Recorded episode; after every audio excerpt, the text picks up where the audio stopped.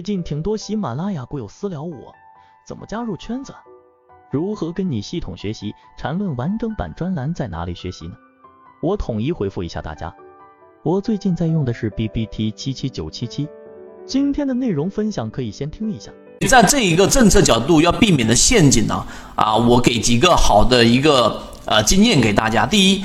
价值终究会吸引价格，无论哪一个时代，你要知道，无论哪一个时代，因为这是价值投资者里面的，像巴菲特、格查理芒格他们这一这一伙啊，价值研究者的一个根基，就是它最终还是会吸引价格，这是永远不变的这一种本质，就是价值摆在那个地方，它就是有存在我们的这一种价值的，那么最终价格只是时间。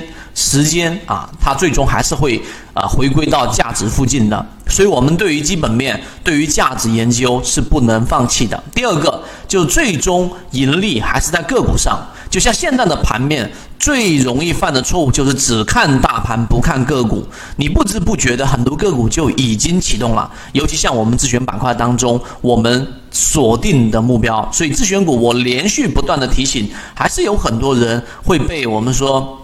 外面的这一种长得很好的个股吸引掉注意力，最终错失到利润。刚才上一节课我打开那张图，大家可以去看历史以往我们的自选板块的走势。第三个仓位控制，你看到现在为止，我们的仓位都没有给各位去提醒过。哎，软件信号或者信号提醒到了满仓还没有出现过，那为什么你控制不住呢？就是你认为你能战胜市场，或者说你能跑赢于市场。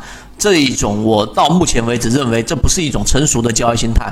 第四个就是很多人没有尝试过，那么请尝试一下，你哪怕小资金二十万、三十万、五十万做一做，当它翻了一倍的时候，翻倍的个股啊，从我们最近的二零一八年十二月份公布的，像啊春金工、像沪电等等这些个股翻倍的个股占比也不少，一共才十九二十只个股啊，已经有这样的占比了。你要从中拿到做到可能二十万做到了四十万，那你把二十万卖掉，剩下的这二十万剩下的股票。全部都是你赚来的股票，实际上你成本已经是零了，明白了吗？那么在这种情况之下，你走过一波，你才知道这一种才是真正市场里面赚钱的关键。